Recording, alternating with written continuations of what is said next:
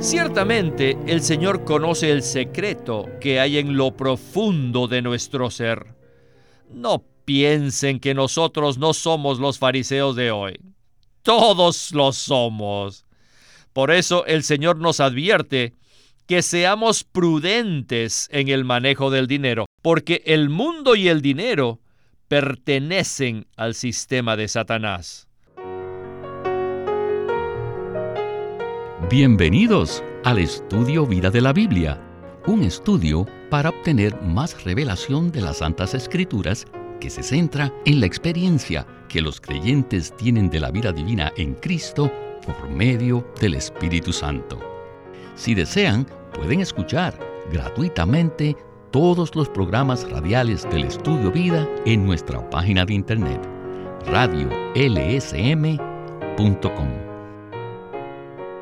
El capítulo 15 de Lucas nos presenta tres parábolas maravillosas que incluyen una de las más conocidas en toda la Biblia, que es la parábola del Hijo Pródigo. Al juntar estas tres parábolas, recibimos la revelación de las tres personas de la deidad. En la primera parábola podemos ver al Hijo, en la segunda al Espíritu y en la tercera al Padre. Las tres parábolas son un cuadro de la salvación completa que Dios efectúa. Luego, al inicio del capítulo 16, hay otra parábola que parece estar fuera de lugar. Es la historia de un mayordomo, quien, asustado por la inminente pérdida de su posición, administra de manera injusta los bienes de su amo, únicamente para ganar el favor de los deudores. El capítulo 16 del Evangelio de Lucas es en realidad la continuación del capítulo 15, pues este capítulo inicia con la palabra también. Esta palabra denota continuación, y más aún cuando aparece al principio del capítulo. Pues bien, queridos radioescuchas, esto es lo que vamos a estar considerando en el estudio vida de Lucas de esta ocasión. El estudio vida de hoy se titula Servir como mayordomos, y nuestro invitado es Ley Bustillo. Bienvenido, Ley. Es un privilegio estar aquí para que veamos esta parábola al principio de Lucas 16, la cual contiene varios principios que nos serán de mucha ayuda en nuestra vida y servicio. Yo diría que esta parábola ha desconcertado a muchos estudiosos de la Biblia, debido a que sigue inmediatamente después de las otras tres parábolas de Lucas 15. Aunque podamos pensar que esta parábola no tiene nada que ver con las anteriores, en realidad existe una conexión muy importante que debemos ver. Por lo tanto, Ley, ¿podría darnos un repaso de las tres parábolas anteriores? Con mucho gusto, hermano Víctor. Las tres parábolas mencionadas en Lucas 15 son maravillosas y nos muestran el amor del Dios triuno al traer a los pecadores a la salvación. La primera es la parábola del buen pastor, quien a pesar de tener cien ovejas, va al desierto para buscar la oveja que se había perdido. La trae de vuelta y se regocija.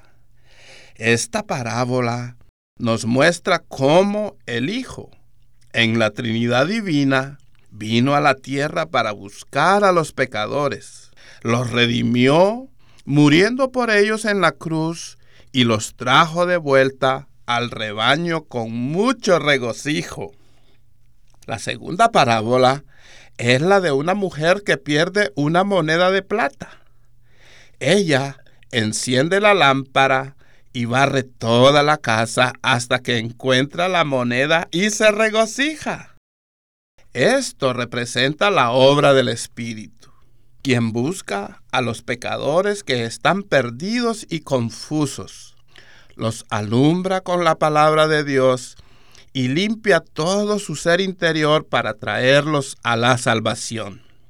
Finalmente, la parábola del Hijo Pródigo nos muestra el amor del Padre al recibir a su Hijo que regresa a casa. Estas tres parábolas nos muestran cómo los tres de la Trinidad Divina trabajan juntos para traer a los pecadores de vuelta a Dios. Con esta introducción podemos entrar al capítulo 16. No voy a leer todos los versículos que corresponden a esta parábola, sino que trataré de resumirla. Había un hombre rico que tenía un mayordomo que administraba sus bienes, y otras personas lo acusan de ser un mal administrador. Por ese motivo, ahora se encuentra ante la posibilidad de perder su trabajo. En el poco tiempo que le queda, el mayordomo corre a comunicarse con varias personas que le debían dinero a su amo y negocia una reducción de la deuda con ellos para ganar su favor y en caso de quedarse sin empleo, poder recurrir a ellos como amigos. Quisiera ahora leer un par de versículos relacionados con la reacción sorprendente que el amo tiene ante la negociación injusta del mayordomo con sus deudores. En Lucas 16, del 8 al 9 dice, Y alabó el amo al mayordomo injusto por haber obrado sagazmente, porque los hijos de este siglo son más sagaces en el trato con los de su generación que los hijos de luz. Y yo os digo, ganad amigos por medio de las riquezas de injusticia, para que cuando éstas falten, os reciban en los tabernáculos eternos. Bueno, queridos radioescuchas, este es un gran misterio. Si las riquezas de injusticia son administradas prudentemente, pueden ser muy útiles. Escuchemos a Witness Lee. El capítulo 16 es en realidad una continuación del capítulo 15. En el capítulo 15 vemos una presentación clara de la salvación efectuada por la Trinidad Divina. En esta sección, el Salvador les muestra a los fariseos que después de ser salvos, deben servir al Señor como mayordomos en su casa. Yo creo que esta parábola es más sencilla que las tres anteriores. Sin embargo, hay un punto desconcertante. El Señor usó un mayordomo injusto para ilustrar la mayordomía en la casa de Dios.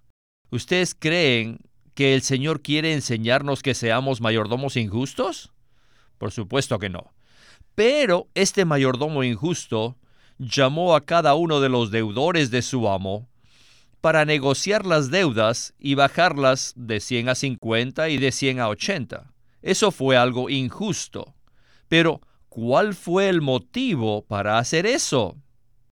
El mayordomo era una persona muy prudente y actuó en el momento oportuno para aprovechar la oportunidad que se le presentó. Mientras todavía estaba en la casa de su amo, negoció la deuda de cada uno de los deudores de su amo esperando que ellos después hicieran algo por él. Esto era su prudencia. El Señor jamás nos enseñaría a ser injustos. Aquí no se elogia el acto injusto del mayordomo, sino su prudencia. El Señor desea que aprendamos a ser prudentes y a actuar en el momento oportuno para aprovechar las oportunidades que se nos presenten. No desperdiciarlas, sino aprovecharlas. Luego, en el versículo 9, se nos habla de las riquezas de injusticia. La mayoría de los creyentes no saben por qué el dinero es injusto. Escuchen, el dinero no está en la esfera de Dios. El dinero es algo que está fuera del reino de Dios y está en el mundo que pertenece a Satanás. Por tanto, el dinero es injusto en cuanto a su posición y a su naturaleza. El Señor nos enseña a que los creyentes seamos prudentes en cuanto al uso de las riquezas de injusticia. Y más adelante, el Señor continúa diciendo que el dinero compite contra Dios. Nadie puede servir a dos señores. O sirve a Dios o sirve a las riquezas. Esto es algo muy serio. Bueno, Ley, aquí hay varias cosas que necesitamos considerar. El amo alabó al mayordomo por su prudencia, ya que aprovechó el momento oportuno. Por lo tanto, quisiera que nos explique este punto. También le pediría que nos diga por qué el dinero está fuera del reino de Dios. Primero que todo, debemos ver que el Señor no alabó al mayordomo por su acto injusto, sino que aprovechó la oportunidad que se le presentó. Él tenía poco tiempo para permanecer en la mayordomía antes de ser despedido. Por lo tanto, aprovechó el poco tiempo que le quedaba para hacer algo con el dinero y beneficiar a otros. Por supuesto, él esperaba recibir un beneficio de ellos posteriormente. En esto consistió su prudencia, y por eso el amo lo alabó. La lección que debemos aprender es que debemos ser prudentes en el uso de nuestro dinero. El Señor nos dice que debemos ganar amigos por medio de las riquezas de injusticia. Como creyentes de Cristo, debemos saber que el dinero es injusto y que está fuera del reino de Dios. El dinero no fue inventado por Dios y es parte del mundo o del sistema satánico. Satanás usa el dinero para hacer que todas las cosas en la esfera material estén controladas por él. Y así lleva al hombre a servirlo. Si el hombre sirve a las riquezas, no puede servir a Dios. En otras palabras, el dinero compite, rivaliza con Dios. El dinero ni siquiera debería existir. Cuando tenemos dinero, lo atesoramos porque sentimos que tenemos algo valioso. Pero en realidad tenemos algo injusto que desaparecerá en la era del reino venidero. Entonces, el dinero no solo rivaliza con Dios, sino que además no se esclaviza. Uno de los puntos principales del jubileo es que el jubileo libera a las personas de cualquier cautividad y restaura el disfrute de Dios como nuestra porción asignada. En el siguiente segmento veremos que el Señor les estaba hablando a los fariseos, quienes aparentemente amaban a Dios, pero en realidad amaban las riquezas injustas. Continuemos el estudio vida de Lucas con Winnesley. no se les olvide this word was directed que esta palabra estaba dirigida a los fariseos. Los fariseos amaban el dinero. Ellos pretendían amar a Dios. Pretendían ser absolutos para Dios. Pero el Señor sabía muy bien que eso no era cierto. Esa fue la razón por la cual el Señor, en su camino a Jerusalén, les dirigió esa palabra a los fariseos. El hablar del Señor se basaba en el jubileo que había declarado en el capítulo 4 de Lucas, que era el jubileo de la gracia en la era presente y el jubileo del reino en la era venidera. El jubileo tanto en esta era como en la era venidera es en realidad el reino de Dios. Todos necesitamos darnos cuenta que el reino de Dios es el Salvador hombre. Además, el jubileo es el Evangelio. Según Marcos y en especial Lucas, el Evangelio es el reino de Dios. Y el reino de Dios es el Salvador mismo, quien vino como semilla para sembrarse en nosotros. Y Él vino con los atributos divinos expresados en sus virtudes humanas, para liberarnos de cualquier atadura y para recuperar nuestra heredad divina. El jubileo es el elemento básico y es el principio que rige la enseñanza del Señor. Si no vemos el jubileo, no tendremos la llave que nos permite entender bien estos capítulos. Si tenemos esta llave, podremos abrir cada capítulo y podremos ver el cuadro completo. Pues bien, Ley, a medida que escuchamos este mensaje, el panorama se hace más claro. Voy a explicar brevemente el jubileo para aquellos que no han escuchado los mensajes anteriores. El jubileo tiene dos componentes. Nos libera de cualquier clase de esclavitud y nos regresa al verdadero disfrute, el cual es Dios mismo. Obviamente, el dinero y el amor al dinero se oponen claramente a estos dos componentes del jubileo. ¿No es así, Ley? Así es, hermano Víctor. Si amamos el dinero tal como los fariseos, entonces perderemos el disfrute del jubileo. Llegaremos a ser esclavos de Satanás por causa del dinero y perderemos el disfrute de Dios como nuestra heredad. Esta es una realidad muy clara. Si amamos el dinero, perderemos el jubileo. El hermano Lee dijo algo muy interesante dijo que el jubileo es el Salvador hombre, quien vino a sembrarse a sí mismo como la semilla del reino en nuestro ser interior. A partir de allí, Él crece hasta llegar a ser el reino de Dios, a liberarnos de cualquier clase de esclavitud y al introducirnos en el plano del disfrute de Dios como nuestra heredad. El amor al dinero nos roba ambas cosas.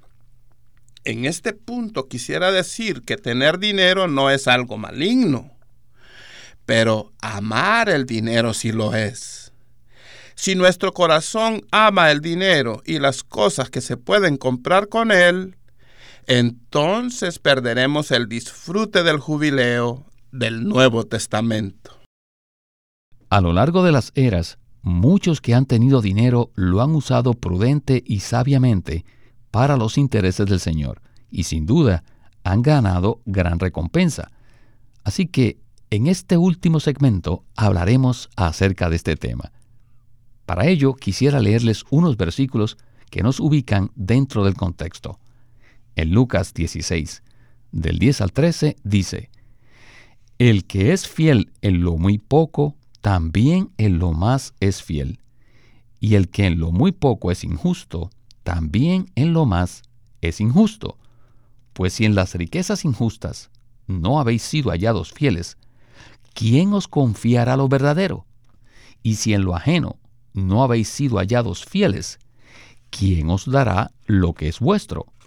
Ningún siervo puede servir a dos señores, porque aborrecerá al uno y amará al otro, o se apegará al uno y menospreciará al otro. No podéis servir a Dios y a las riquezas. Estos versículos explican lo que hemos estado hablando. Así que regresemos con Witness Lee para continuar el estudio Vida de Lucas.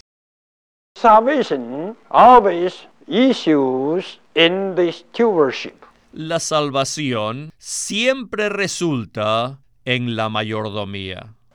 according to this chapter, the stewardship is just to handle the matter of money. Conforme a este capítulo, la mayordomía consiste en administrar el asunto del dinero. Handling money is a big thing. Administrar el dinero es un gran asunto. I tell you, Les digo, el dinero es algo grande. Si quitásemos todos los bancos y todo el dinero, no habría mundo. surely that will be the kingdom of God. Ciertamente eso sería el reino de Dios, Right?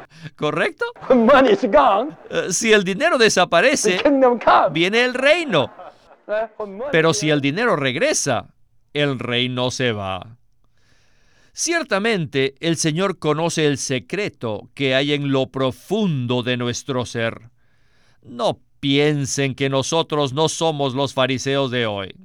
Todos lo somos. Por eso el Señor nos advierte que seamos prudentes en el manejo del dinero, porque el mundo y el dinero pertenecen al sistema de Satanás.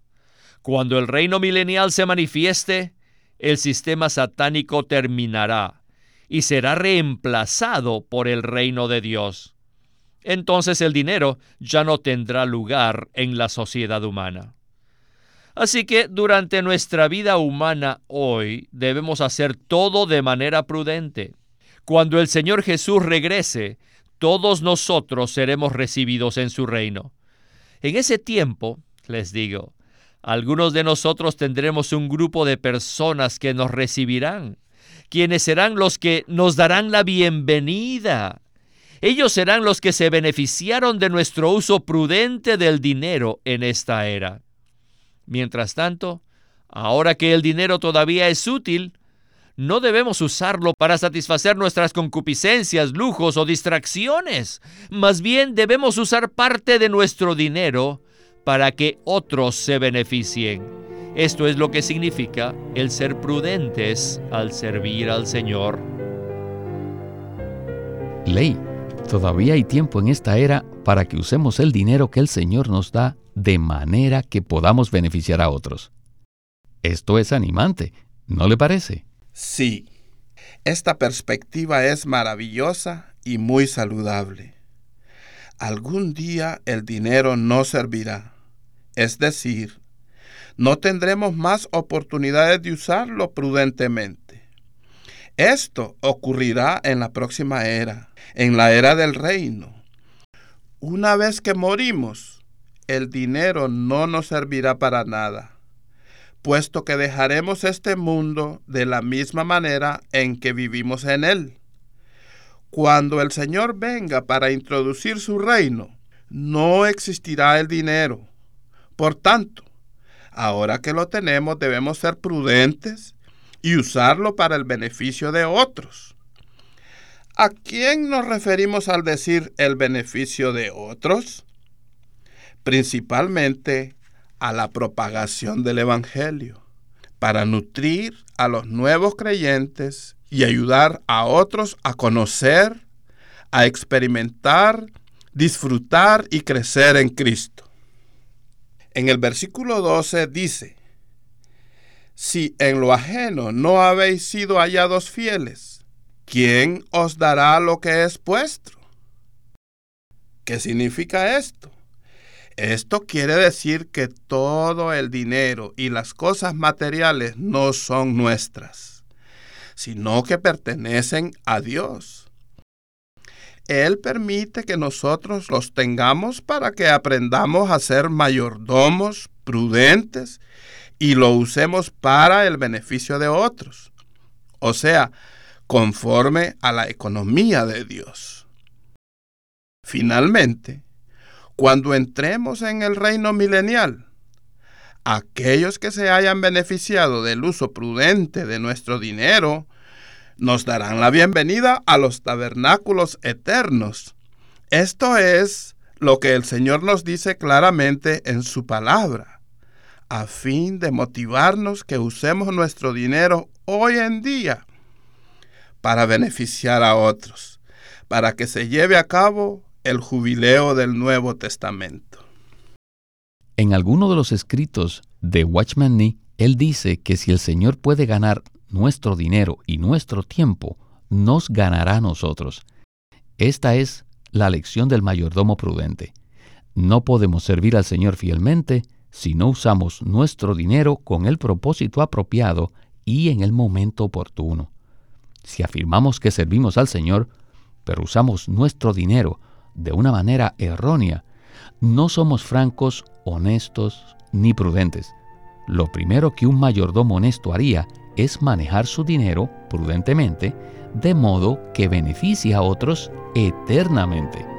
Bueno, se nos ha terminado el tiempo, así que Ley, muchísimas gracias por habernos acompañado en el estudio Vida de Lucas de esta ocasión. Les agradezco que me hayan invitado otra vez. Muchas gracias. Este es Víctor Molina haciendo la voz de Chris Wilde, Ley Bustillo, la de Bob Dunker y Walter Ortiz, la de Winnesley.